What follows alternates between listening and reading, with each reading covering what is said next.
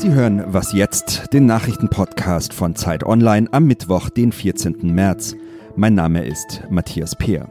Wir blicken gleich auf die vierte Amtszeit von Angela Merkel, die heute beginnt, und schalten zum South by Southwest Festival in Texas. Zuerst aber die Nachrichten. Der britische Astrophysiker Stephen Hawking ist tot. Er galt als einer der bedeutendsten Wissenschaftler der Gegenwart. Hawking wurde bekannt für seine Forschung unter anderem zu schwarzen Löchern und der Relativitätstheorie. Er schrieb auch populärwissenschaftliche Bücher wie den Bestseller Eine kurze Geschichte der Zeit. Hawking litt an einer schweren Muskelkrankheit und saß deshalb seit Jahrzehnten im Rollstuhl. Er wurde 76 Jahre alt. Die Regierung in Moskau hat das Ultimatum von Theresa May verstreichen lassen. Die britische Premierministerin hatte von Russland wegen des Giftanschlags auf einen Ex-Spion eine Erklärung verlangt. Sie wollte wissen, wie das Gift aus sowjetischer Produktion nach Großbritannien kommen konnte. Eine Antwort bekam sie darauf nicht. Heute will sie mit dem Nationalen Sicherheitsrat darüber sprechen, wie es in dem Fall nun weitergehen soll. Redaktionsschluss für diesen Podcast ist 5 Uhr.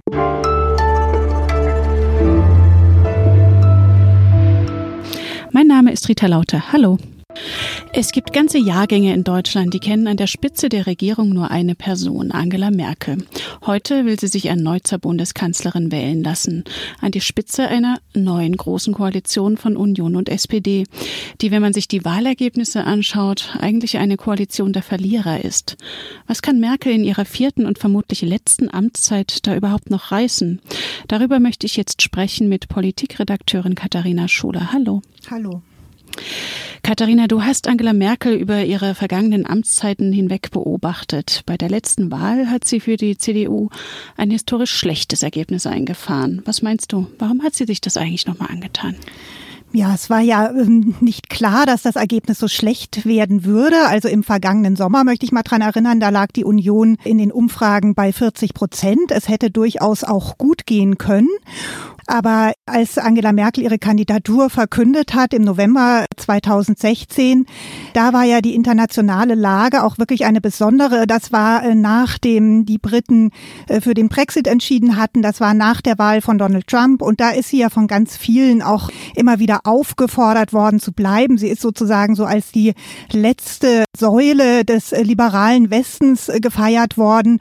Und ich glaube ehrlich gesagt, das hat sie schon beeindruckt. Sie hat dann schon das Gefühl gehabt, gehabt, sie kann in dieser schwierigen historischen Situation jetzt als erfahrene Regierungschefin nicht aufhören. Man hatte aber immer das Gefühl, sie hat sich da so ein bisschen in die Pflicht nehmen lassen. Also sie hat es nicht wirklich aus Spaß und Freude gemacht und weil sie noch Lust hatte, weiterzumachen, sondern weil sie wirklich das Gefühl hatte, dass sie hier eine Verantwortung auch zu tragen hat. Es war ja damals auch ein bisschen die Diskussion, wer soll es denn sonst machen in der CDU, wenn nicht Angela Merkel? Und die Frage nach der Alternative beziehungsweise Alternativlosigkeit, die hat sich ja bei Merkel öfter gestellt. Sie hat einiges während ihrer Amtszeit als alternativlos dargestellt, etwa die Euro-Rettung.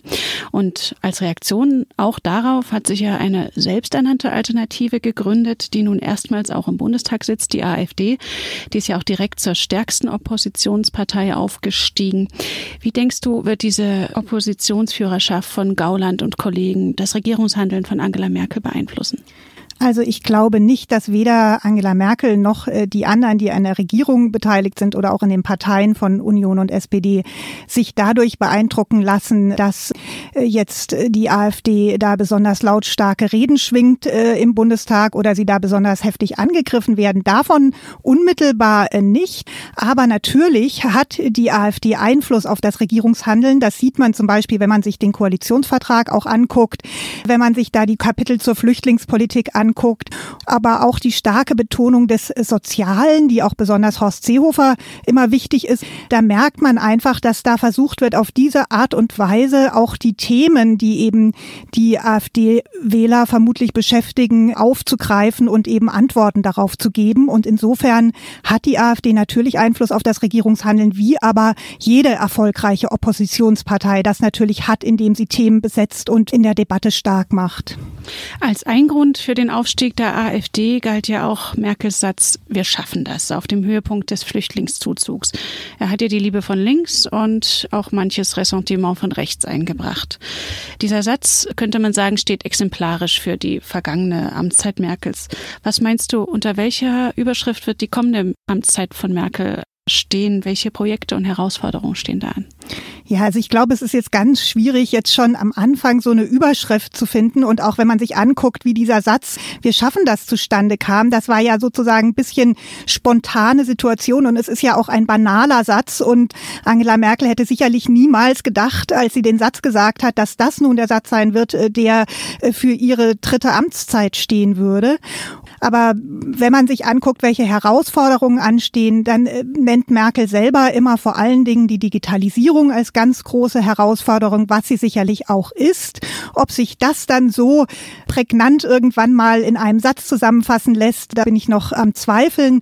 Anderes große Thema ist natürlich den sozialen Zusammenhalt im Land zu erhalten. Da weiß ich auch nicht, ob ihr das gelingen wird, da wirklich den Schwerpunkt zu setzen, weil wenn ich mir halt angucke, was im Koalitionsvertrag steht, da sind das doch kleinteilige Maßnahmen. Aber ein anderes großes zentrales Thema ist natürlich der Zusammenhalt in Europa. Wie geht es weiter? Wie gestaltet man die EU neu? Wie schafft man es auch, die Werte, für die Europa stehen soll, in Europa wirklich durchzusetzen?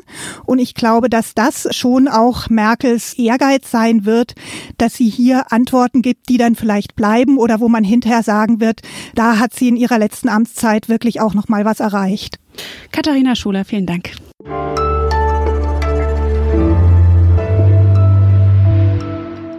Und sonst so?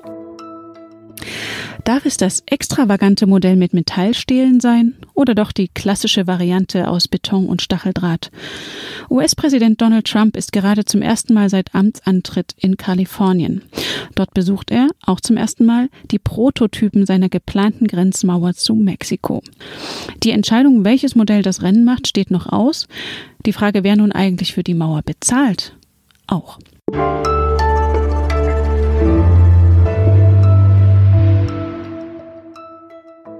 Austin, das kennt man als Unistadt, als liberale Insel im konservativen Texas und als Pilgerstätte für Country-Musiker.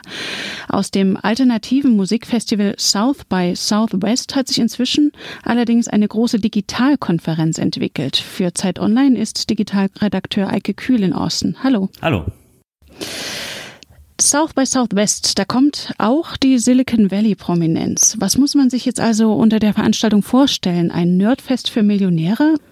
Tatsächlich ist so, dass hier ziemlich viele nerdige Themen besprochen werden. Aber vor allem geht es hier auf der South by Southwest eher um das größere gesellschaftliche Thema, also wie sich Technik und Gesellschaft verbinden lassen.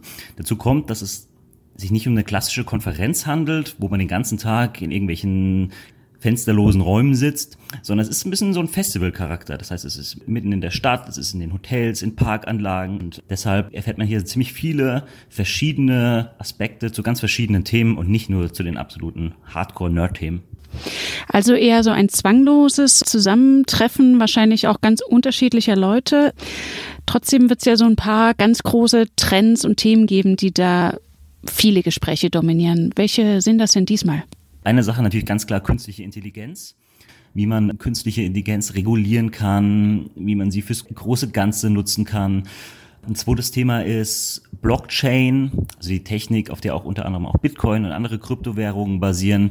Und ein drittes Thema sind ganz allgemeine Sachen wie zum Beispiel soziale Netzwerke oder generell Plattformen und Apps, also quasi neue Dienste, die vielleicht in den kommenden Monaten oder in den kommenden Jahren noch groß rauskommen werden. Einen großen Punkt hast du gerade angesprochen, die künstliche Intelligenz. Ein viel beachteter Redner auf dem Festival ist ja Tesla-Gründer Elon Musk. Der hat äh, einerseits auf dem Festival seine Pläne für eine Mars-Mission vorgestellt, aber er hat auch eindringlich vor der künstlichen Intelligenz gewarnt. Sie sei gefährlicher als Atomwaffen. Was hat er denn damit gemeint? Das ist natürlich ein Zitat, was erstmal ganz schön reinhaut muss man aber sagen, dass Elon Musk sich in der Vergangenheit immer sehr kritisch über künstliche Intelligenz geäußert hat. Also es ist nicht das erste Mal, dass er sich so ein bisschen in diese Kerbe schlägt. Was er damit gemeint hat, ist jetzt weniger, dass künstliche Intelligenz äh, in den kommenden Jahren Millionen von Menschen töten wird, sondern er bezieht sich, glaube ich, ein bisschen darauf, dass die Entwicklung von künstlicher Intelligenz gerade noch ein bisschen Wild West ist. Das heißt, es sind extrem viele Firmen, große Firmen von Google bis Facebook, aber auch sehr, sehr viele kleine Startups dort aktiv. Und künstliche Intelligenz ist gerade auf dem Weg, so ein bisschen überall sich reinzuschleichen. Und Elon Musk warnt davor, dass man dann die Auswirkungen nicht so schnell verfolgen könnte, dass man quasi das künstliche Intelligenz quasi Teile unseres Lebens übernehmen wird, die wir jetzt noch gar nicht erahnen können. Vielen Dank, Eike. Das war Was jetzt, der Nachrichtenpodcast von Zeit Online. Eine neue Folge gibt's morgen wieder. Bis dahin.